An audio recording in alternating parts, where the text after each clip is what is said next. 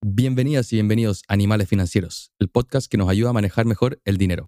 Te vamos a ayudar a perder el miedo, a enfrentarlo y a invertirlo bien. Somos Pablo Riemann y Francisco Verdugo y te damos la bienvenida a un nuevo capítulo de este lindo show. Bienvenidos. Animales.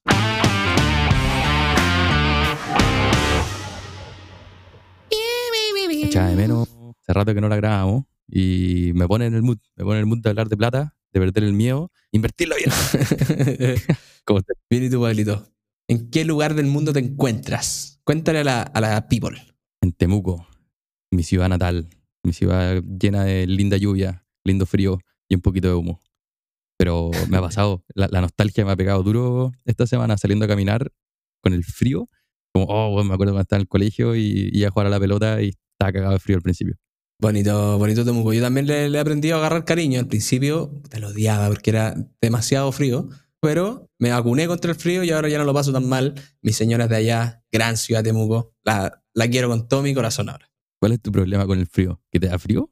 Puta, es que mm, era de, de, de, de Gil nomás, po, porque como, como hacía deporte, de, de chico siempre anduve con zapatillas de deporte, que son delgaditas. Siempre tenía frío en las patas, pues, weón, y me, me resfriaba, amigdalitis todo el rato, porque estaba demasiado acostumbrado a ocupar zapatillas de, de deporte.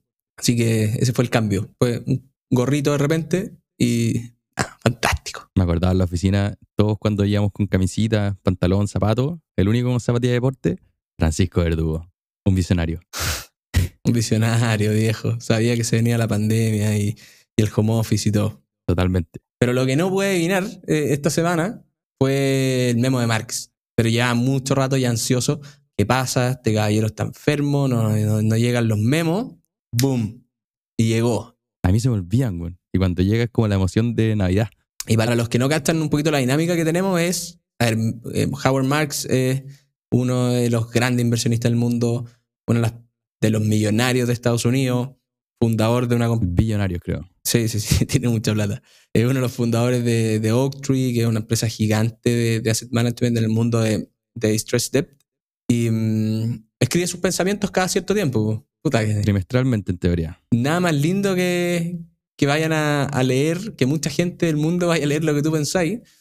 Y este gallo, nada, muy bueno, entrega todo este valor, lo regala, eh, lo hace para todos los que quieran y nosotros como, obviamente, bueno, Pablito ya no, pero yo sigo eh, trabajando en el mundo financiero, se nos hizo evidente que este gallo una eminencia y que si escribe algo así además gratis, había que ir a leerlo, sacarle todo el valor que, que pudiéramos, comentarlo en la oficina y aprender eh, de una mente brillante eh, que, que yo creo que sería un animal financiero, Pablito. Me encantaría preguntarle cuál es su animal espiritual al señor Marx.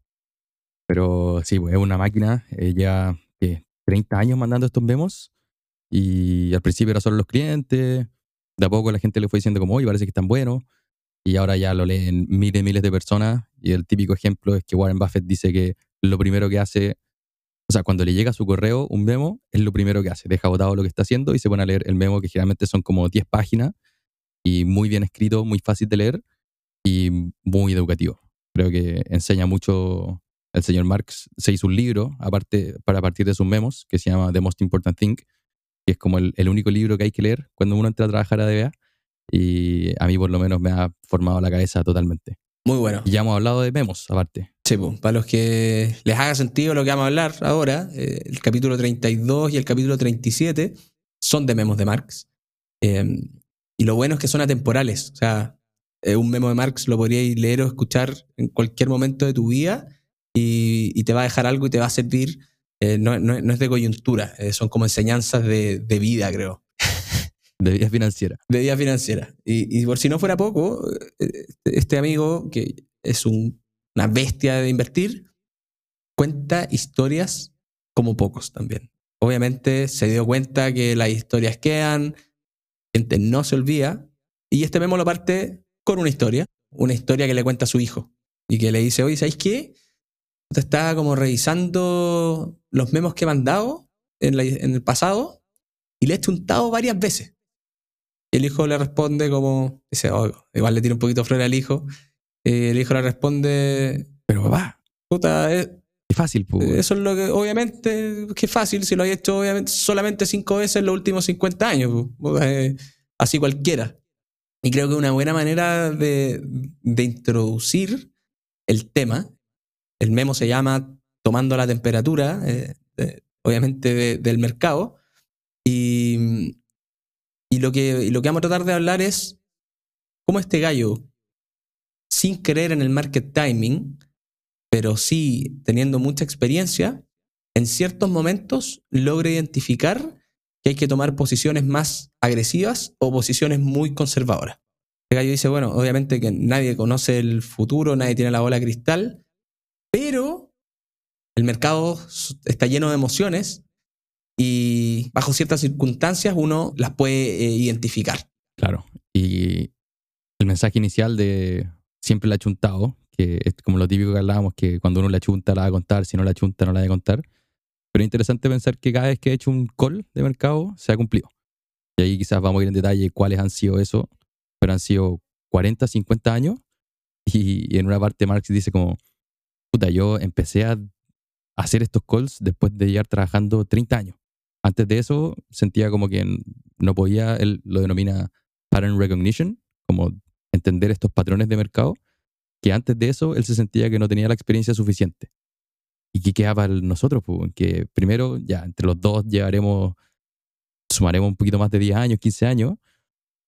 ¿Qué pasa para la gente que lleva un año invirtiendo y empieza a decir como, ya, pero bueno, si siempre ha sido así, ¿cachai? Él empezó invirtiendo el 2020, imagínate.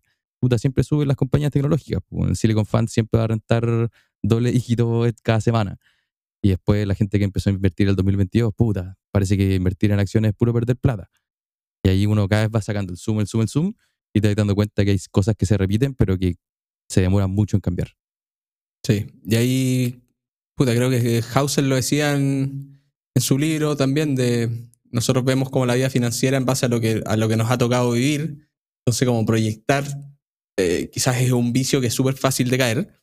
Y mm, leyendo este memo me acordaba también de, del, gran, el gran jefe Fernando Gómez, que tampoco cree en el market timing, pues, pero de, de, repente, en el tiempo que, que llevo trabajando con él, me ha dicho, puta, es que yo creo que las acciones chilenas este año van a andar bien. En octubre me decía, ¿sabes qué? Yo creo que el mercado tocó bottom. Decía, pero Fernando, ¿cómo, cómo, cómo que vaya a saber si tocó bottom o no?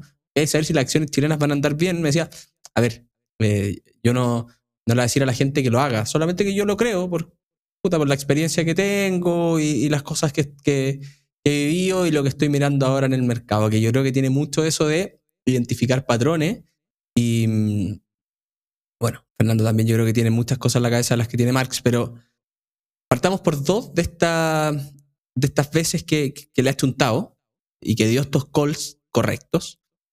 La primera fue en la .com del 2000 y empieza a dar como ejemplos de por qué él decía, oye, ¿sabéis que esto eh, está mal, esto es incorrecto? Y decía, había muchas compañías de, del mundo tecnológico que eran súper jóvenes que se estaban transando a valorizaciones ridículamente altas, con compañías que algunas ni siquiera, bueno, unas no, la mayoría no ganaban plata, pero lo más sorprendente es que algunas ni siquiera tenían ingresos. O sea, eran una idea y que no, no generaban un peso y el mercado la estaba valorando altísimo. Era este concepto como el price to hope, una cosa así. Y lo que termina pasando, ¿sabes?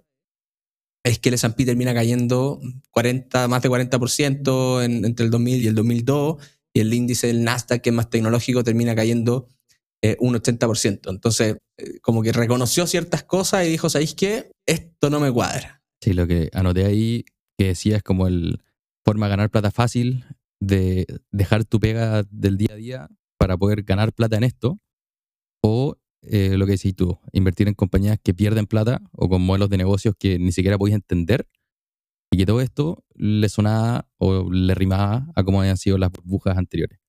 Yo obviamente leía esto y pensaba, mmm, cripto, que quizás no es burbuja, pero por lo menos en 2020 o no sé, los NFT en su momento, era eso, era gente, puta, sabes que iba a renunciar a mi pega porque me he ganado plata en esto. Eh, ¿cómo, ¿Cómo funciona esto?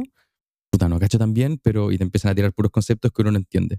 Y justo hoy día estaba escuchando una entrevista que mencionaba a esta filosofía de Charlie Munger, que es el socio de Warren Buffett, que uno de los conceptos típicos que ellos dicen es que hay un, bueno, su círculo de competencia, que es las cosas que ellos de verdad entienden, y que la mayoría o muchas de las inversiones ellos las tiran a un montón que se llama el montón muy difícil. Entonces, si algo que tú lo veis y lo, lo entendís, pero lo entendís piola y no te hace tanto sentido, puta, muy difícil. Tíralo a, que otra persona invierta en ello y tú dedícate a lo, a lo que en verdad entendí. Y creo que esto tiene un poco de eso también. Claro, y, y también ahí lo junta con, con, con, otra vez que tomó un call con el mercado subiendo, que fue para la subprime del 2008, en donde eh, le suma elementos como de muy poco escepticismo, muy poco miedo, esta cuestión de que todo el mundo cree que todo va a seguir eh, bien para siempre.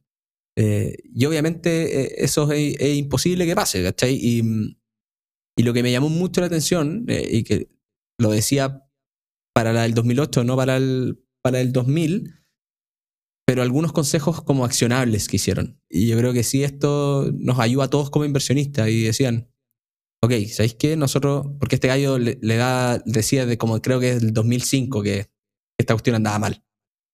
Y en algún momento dijeron, ok, hagamos algo. Y empezaron a armar un fondo, que empezaron a levantar plata, a pedirle plata a inversionistas, para tenerla en caja, esperando eh, la corrección. Y, y, yo lo pensaba como, ok, nosotros, humanos comunes, alguna vez podríamos decir, ¿sabéis qué? No, no quiero seguir invirtiendo porque creo que esto está muy caro, qué sé yo. Está perfecto, cada uno lo hace como quiere, pero lo que deberíamos accionar es decir, ¿sabéis qué? Ok, no voy a mandar la transferencia a, mi fondo accionario pensando en el largo plazo, me la voy a mandar a un fondo de liquidez, eh, esperando eh, ese momento de, corrección. Pero como no parar ese hábito de juntar plata, ¿cachai? Ese hábito de ahorrar. Es peludo ese, esa filosofía de inversión al final, que es voy a juntar un colchón que me va a rentar inflación, que hoy por hoy está bueno, la gente le está gustando invertir en depósito a plazo, pero cuando el mercado sube 20% en un año y tú rentaste uno, puta, el FOMO que te da es gigante. Pero ¿qué te permite eso? ¿Y cuál es la gracia de ese método de invertir? Cuando todo se hace papa y la gente está vendiendo todo y cae todo 50%, tú eres la persona que tiene la plata, que tiene ese colchón, para en ese momento invertir tu capital. Y eso es cuando las noticias están feas, cuando el año pasado todos decían que Estados Unidos, no sé, o este año iba a quebrar, que la guerra con Ucrania y que la inflación iba a ser incontrolable. Todas esas deberían haber sido señales de invertir. Y solo habría podido invertir si es que fuiste juntando este colchoncito de plata, que valga la redundancia porque voy a citar, parece que harto a Charlie Munger y Warren Buffett, es su filosofía de inversión, tienen como 200 billones en caja, todo el rato les dicen como, puta, estos buenos no saben en qué invertir, hasta que hay una crisis y meten el pie en el acelerador e invierten con todo. Sí. Ahora, hay que ser ese tipo de personas para poder armar una estrategia de inversión así. O sea, y ahí vuelvo al, común como nosotros, que dedica su tiempo muchas veces a otras cosas también. Eh, puta, yo creo que la disciplina y, estar montado en la tendencia, que para, mí la tendencia fuerte es la de las acciones, como un todo, con este 9-10% promedio al año. Y yo prefiero estar en esa. Y, y, obviamente, ok, eh, podéis ir aprendiendo o de repente, no sé, si decís, ¿sabéis que yo puta, invierto 100 lucas todos los meses para el largo plazo? Mando 90 y me mantengo invertido en el mercado accionario y 10 lucas las mando a este fondo de para comprar en alguna crisis. Y está perfecto, pero, pero el todo nada y mandar toda caja, yo creería que no, que no es lo más sano. Y ahí igual va a, va a entrar en otro problema, que va a ser cuando compro. Y lo mencionaba Marx también, en coronavirus. Y estos gallos lo que dicen es, sí, pues lo mencionaba Marx en, en coronavirus y, y, y, que, claro, que ese es un ejemplo de, de los ejemplos bajistas, pero decía, oye, no esperé el bottom. O sea, si el mercado cayó, métele. Y, y, si va a seguir cayendo, bueno, sí, puede seguir cayendo, podría haber más barato, pero, pero la verdad es que, que nunca voy a saber cuál es el bottom. Y la pregunta la encontré muy inteligente para saber si entrar o no, saber si tomar el riesgo, eh, el buen riesgo de, de, entrar a un mercado financiero. Y el gallo decía, ¿se va a acabar el mundo? Se preguntaba, ¿esto hasta aquí llegamos? Y si tu respuesta es que no, Entonces, puta, actúa en consecuencia, métele con pala nomás. Y, y que no te importe nada, porque si el mundo se acaba, puta, haber perdido esa plata que invertiste Claro, probablemente va a ser el el problema menor. Eh, Van a haber otros problemas eh, mucho, mucho más grandes. Pero sí, Si el mundo no se acaba. claro, y si, si el mundo no se acaba, puta, eh, eh, vaya a haber agarrado una buena oportunidad, pero la manera de entrar también ellos la hicieron con estrategia. Al menos en el 2008, que decían, ¿sabéis qué? Juntamos esta plata para armar. Pero lo que decía, para cerrar, pa cerrar la idea de si el mundo se acaba, invertiste y perdiste la plata, puta, qué lata, pero se acabó el mundo. Pero si el mundo no se acaba y tú no invertiste porque te dio miedo, dejaste pasar la oportunidad de la vida. Entonces, esa es como la idea de, aunque el mundo se esté acabando, invierte igual porque es tu mejor opción, independiente de lo que pase. Con estrategia de entrada. Exacto. Eh, ya, ya lo que iba, con una estrategia. Los gallos no fueron y agarraron toda la plata que le habían pedido los inversionistas la metieron de una. Dijeron, ¿sabéis qué? Digámoslo en semanas. Y creo que se demoraron como seis meses en entrar al mercado e invertir toda esa plata. Pues claro, nunca sabéis cuándo es el bottom. Nunca sabéis cuándo, cuándo la cuestión se va dar vuelta. Eh, y para sacarse esa cuestión de la cabeza, ese problema que no tiene solución, ok, divido mi plata en el tiempo que yo defina y me olvido. Es un, buen aprendizaje de qué hacer en las crisis cuando se vengan, porque otra cosa que dice es que, puta, esto va a pasar. Y habla también después de los ciclos y de cómo uno, siempre se habla como de, viene un bull market, el mercado le va muy bien, después viene un mercado que le va mal, y uno piensa que está como correlacionado, o sea, que pasa uno y después va a pasar el otro. Y lo que dice Marx es que no solamente están correlacionados, sino que uno causa el otro. Entonces, pasó el, el último ejemplo en el coronavirus, que hubo un shock exógeno, todos nos quedamos en las casas, se frenó la economía, eso hizo que el mercado se frenara. Pero ¿qué pasó? Descubrimos nuevas formas de generar valor, el trabajar de la casa, el Zoom, todo eso destrabó valor que hizo que los mercados de nuevo subieran. Eh, ¿Qué pasó? Metieron demasiada plata, eh, imprimieron billetes todos los gobiernos, la inflación subió, hubo que subir las tasas, ah, eso hizo que el mercado bajara. Y, y así, como que siempre uno puede entender la historia del mundo a través de una acción versus la otra. Las consecuencias.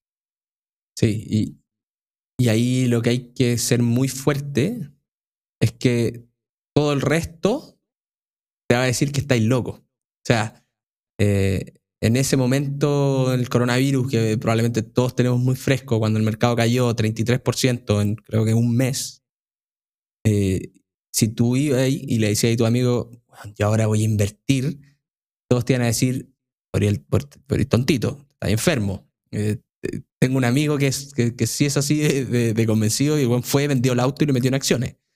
Y, y- y duplicó o triplicó el auto. Pero en ese momento todos te van a decir que estáis loco. Y este libro que tú decías, y Pablo, que, que escribió Marx, eh, habla de los second level thinkers. Y agarra un quote de ahí ahora y dice, estos gallos, los, pensadores de segundo nivel, entienden que las convicciones de las masas eh, son las que mueven el mercado. Pero que si esas convicciones están basadas en emociones en vez de análisis sobrios, lo más razonable probablemente va a ser apostarle en contra, eh, no respaldarlas.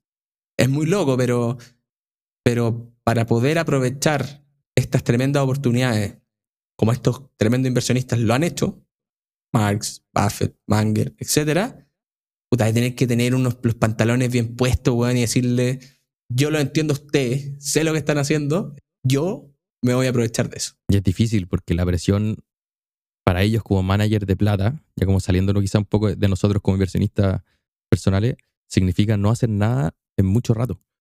Creo que Berkshire, la compañía de Buffett con, con Manger, hubo un periodo de como seis años en los que no invirtieron nada, ni uno, porque encontraban que estaba todo caro. Imagínate estar seis años, que tu pega en tu currículum dice yo invierto en compañía y no has invertido en nada. po. Entonces tenéis que tener, como decís tú, los pantalones muy puestos, la convicción alta de que en no es un buen momento para invertir. Difícil. Sí. Y, y esto quizás un, un poco contra de nosotros que estamos haciendo capítulos semanales, pero bueno, somos mucho menos conocidos, inteligentes y famosos. Pero mm, ha- hace poco Damodarán sacaba un video analizando Nvidia y mm, Futuro capítulo. futuro capítulo y decía, bueno, hola, bueno, es súper particular para hablar.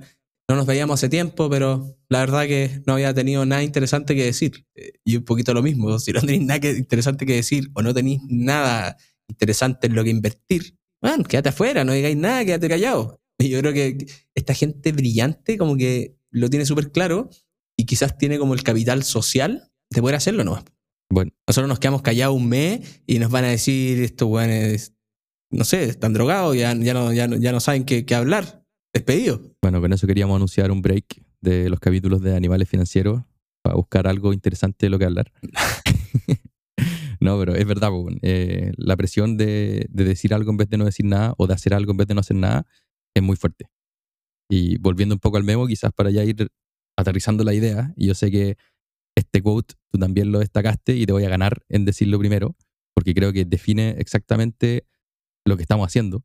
Que Marx dice que el mercado no se le gana con información, sino que se le gana entendiendo la psicología humana. Brutal. Que van a haber cosas mejores, cosas peores, y hay que tratar de entender las condiciones, entender la economía, las finanzas, eh, la contabilidad, pero eso no te va a dar mejores resultados en el mundo financiero. Lo que te va a dar mejores resultados es entender la psicología humana, el Mr. Market que le dice él, que a veces te va a vender cosas muy baratas y a veces te va a vender cosas muy caras. Puta, ese yo creo que es el quote de, de este memo, pero, puta, verdad de, de complementártelo con algo, pues, weón, si me cagaste, pero, pero mm, es muy cierto eso. No todo es un Excel, no todos son balances, estados financieros, el mercado está lleno de emociones. Y ¿por qué el hijo le decía, obvio, papá, lo hiciste cinco veces en 50 años, ¿no? eh? Y eso es porque no necesitas andar tomando decisiones todo el tiempo. Y lo dice Marx. Participa, a veces solamente es necesario participar de la tendencia a largo plazo. Participar de la tendencia a las acciones, lo que yo creo, Francisco Verdugo. Pero hay veces en que el mercado va a estar tan corrido como el 2008, como el 2000, como en el coronavirus y un par de veces más, que le podía entrar con todo. Y si tú eres un gallo puta, que ha ido aprendiendo y, y, y- se fijan en, lo que estamos tratando de fijarnos nosotros eh, eh, todo el tiempo, que probablemente nos faltan muchos años para poder, para poder lograrlo, en esa vaya a entrar. Entonces, andar, puta, saber que el mercado está un poquito caro, un poquito barato, es imposible, es imposible saberlo. Pero cuando se corre 50%, podéis ser un. Es, es más fácil ser un super forecaster. Claro. Quizá el aprendizaje puntual para nosotros como inversionistas retail es no te preocupes mucho de la situación del mercado hasta que pase algo extremo o suba o caiga 50% en un semestre, un año. Porque a mí me ha pasado igual desde que empecé a trabajar, siempre encontré que el mercado estaba medio caro. Y yo creo que si me hubieseis dicho como mejor invertir ahora o esperar, yo te habría dicho, puta, mejor espero que caiga. Pero ¿cuál es la historia? Lo que hice, el mercado sube. Entonces, en ese periodo, si yo me hubiera aguantado y hubiese dicho, ya, mejor empiezo hoy, soy mucho más caro de lo que habría invertido o de lo que invertí en su momento en el 2018. Sí. Entonces, nada, ahorra, invierte y despreocúpate, excepto cuando pase algo extremo. Sí, yo creo que tú. Tú me lo dijiste alguna vez súper claro y me quedó. Quizá me lo contaste con una historia, pero Vamos. El mercado de las acciones es un mercado con tendencia alcista, pues, weón. Sí, puede estar más arriba, puede estar más abajo, podéis invertir y puta, podéis, podéis partir con el pie izquierdo y que empiece a caer. Pero es un mercado con tendencia alcista. Tenéis que entrar lo antes que podáis. Y en el camino, bueno, trata de agarrar alguna oportunidad, qué sé yo, pero yo me quedo con eso. Y te tengo una pregunta, Sí que está, nos desordenamos. ¿Qué pasó? que no es cajita Pandora, esta es pregunta de, de contenido, pero está en el memo, así que ya te la sabéis. ¿Qué es peor? ¿Comprar en el peak, en el máximo, o vender en el bottom, eh, en el piso del mercado? Pregunta capciosa porque me sé la respuesta. Pero antes de dar la respuesta, Marx dice que una de esas dos opciones es lo peor de lo peor que voy a hacer en la finanza. No solamente un error, sino que es el peor error que podéis cometer. Que, que- que ¿El me, respondo yo solo. No, dale vos, pues. No, respondo yo, respondo yo. Pero ya, comprar en, en el top, mala cueva. Y, y que lata, pero por lo menos estáis entrando al mercado.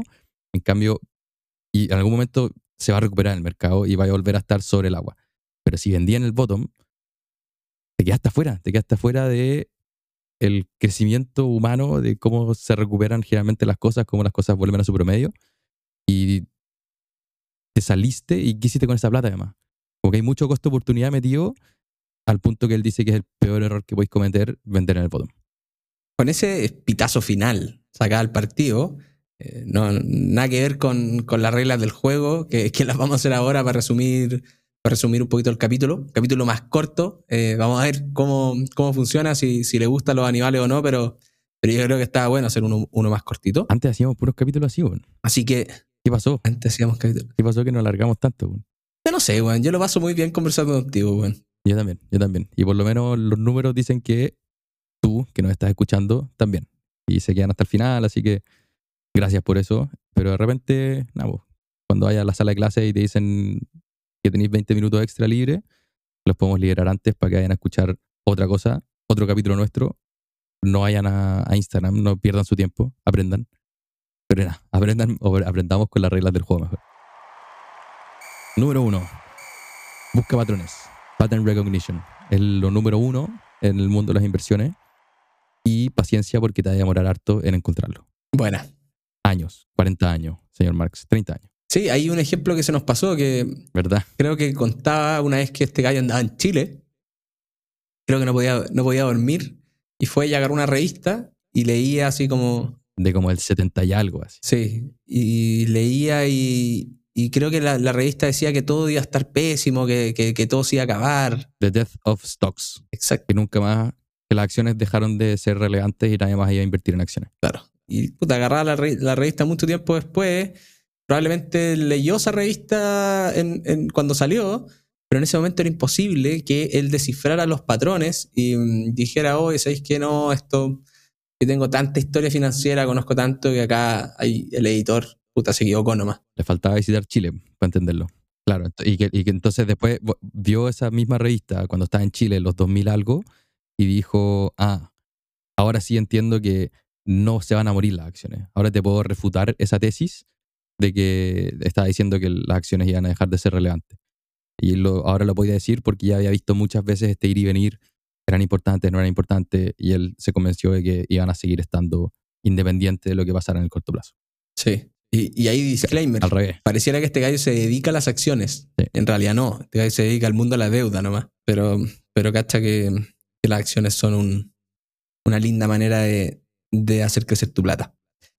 Y la, la, empalmo con una segunda reglita. La vaya a poder hacer crecer mucho más si en los momentos extremos tomas una posición contrarian, no conformista al final.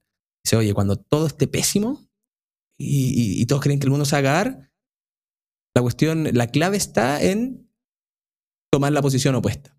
O cuando todos crean que todo solamente puede ir mejor. Ir la caja. Puta. Un poquito. Yo no lo haría de tomar un corto, pero, pero ahí quizás podéis tomar una parte de tu portafolio eh, más conservadora. Pero la clave está en los extremos, ser contrario. Suena tan simple, pero creo que esa es la regla más difícil de aplicar de la historia. Quizá complementarla con cuando todos digan que el mundo se va a acabar, toma la decisión de que no se va a acabar, invierte según eso y después o beneficiate de que no se acabó o se acabó el mundo. Pues, que te andar lamentando. Tercera reglita, trata de buscar esos momentos de exceso de confianza cuando ganar plata parece muy fácil invirtiendo en algo, sobre todo si no lo entiendes. Tener cuidado con eso. Sí. Este, este capítulo podría estar lleno de reglas, pero otra es que el mercado está lleno de emociones. Eh, y la mayoría de las, veces eh, eso domina los movimientos, eh, no la planilla de Excel. Y es lo que el, el quote que me robaste al final. Psicología, psicología del dinero, viejo. Y por lo mismo, y como cierra el memo Marx, es como el mundo está lleno de emociones y es lo que más afecta negativamente a los inversionistas, controla tus emociones. Cuando vayas a tomar una decisión porque te duele la guata, cayeron, compraste tus inversiones, han pasado dos años y estáis bajo el agua y vayas a decir, puta, voy a vender, contrólalo. Trata de irte más al cerebro, menos a la guata y probablemente vaya a estar mejor en el largo plazo. Buenísimo. Esas son las reglitas, esa es la parte seria. Y ahora nos podemos pasar al final, al lindo final. Francisco, caja de Pandora, sorpresa. Cuando salga este capítulo, a ver. probablemente va a ser el último capítulo en el que tú todavía no vayas a ser papá. ¿Ya? esa no es la pregunta, esa no es la caja. Ok. ¿Cuál es tu mayor miedo de ser papá? Que se me caiga la guagua, weón. no, en serio, weón, que se me caiga. Ayer me dormí pensando en eso, como en las primeras mudas. Decía, weón, tengo que agarrarla firme para que no se me caiga, qué sé yo. Cagado de sueño, aparte. Sí, pues weón, debe ser duro, pero. ¿Cachai que no tengo mucho miedo en, en- como ni en, en- en la crianza, ni, ni, en, ni en relación con la, con la Luli? Tengo mucha fe que, que todo va a andar muy bien. Va a ser obviamente un gran desafío, pero un desafío hermoso y lleno de aprendizaje. Pues. Me imagino un Francisco y una Luli en 20 años más, mucho más sabios, mucho más puta clevers, weón. Eh, y- pero, pero, pero por eso me, me fui a algo súper simple de la manipulación de una guagua, si son unos raton- ratoncitos, weón. Da miedo, da miedo cuando son tan chicos y tan indefensos. Pero me parece. Vamos a, te a andar preguntando si se te ha caído la guagua o no las primeras semanas. No, bueno, ahí no aparezco más. Oye, eh, nada, pues capítulo más cortito. eh, creo que, que está bueno eh, ir más al grano eh, y ojalá que se hayan quedado con, con un buen aprendizaje de, de Marx. Yo creo que estos capítulos son para revisitarlos cada cierto tiempo. Cuando los, cuando los, cuando los leo, porque saca algo nuevo, siempre cita memos anteriores. Puta, y decís, puta, que era bueno. Y, y dan ganas de, de- de volver a leerlo. Son largos, así que si no quieren ir a leerlo, pueden encontrar el resumen con sus animales favoritos. Esperamos que se hayan entretenido. Oye, antes, antes del cierre, se me olvidó que grabamos video, pues, te estaba haciendo señas como de, ya, weón, cortemos la Va a weá. estar en YouTube. Y esto va a estar en YouTube, pues. Así que para los que nos ven en YouTube, saludos. Eh, hay una comunicación paraverbal con Francisco. Aprovecho de pasar el mensaje, si no está en el Slack, estamos ahí compartiendo, conversando. Eh, yo creo que vamos a hacer algún capitulito solo con preguntas del Slack, pero ha sido un- una linda sorpresa. Y también estamos en Instagram, subiendo principalmente cosas que nos llaman la atención y extractos de, de las conversaciones. Gracias al gran Nelson. Eh, Es, es par- es parte de mi próxima cajita de Pandora para ti, pero mm, y también mandarle un saludo grande a mm, José Stuen, a Sergio Tricio, da no- no- no- Javier. a Javier, nos han dado una, una acogida y un apoyo, eh, a Pancho Ackerman también, eh, eh, súper genuino. Eh, puta cabros, está bueno lo que están haciendo, los felicito, ojalá que les vaya increíble. Eh, yo creo que esa es como la comunidad financiera que tiene que ir armándose y seguir creciendo para que todos invirtamos. Totalmente. Ahora sí, ¿puedo terminar? Ahora sí, nos podemos ir. Nos podemos ir. Bueno, esperamos que se hayan entretenido, que nos escuchen la próxima semana. Ya tenemos varios capítulos. Vamos a hacer uno presencial el viernes, El 50. capítulo 50. Eh, así que tenemos unos invitados increíbles eh, y que ojalá espere- esperemos que salga una buena conversa. Somos Pablo Riemann, Francisco Verdugo en la producción, el tremendo Rorris en la edición auditiva y Nelson con los videitos. Les mandamos un abrazo. Nos vemos. Animales.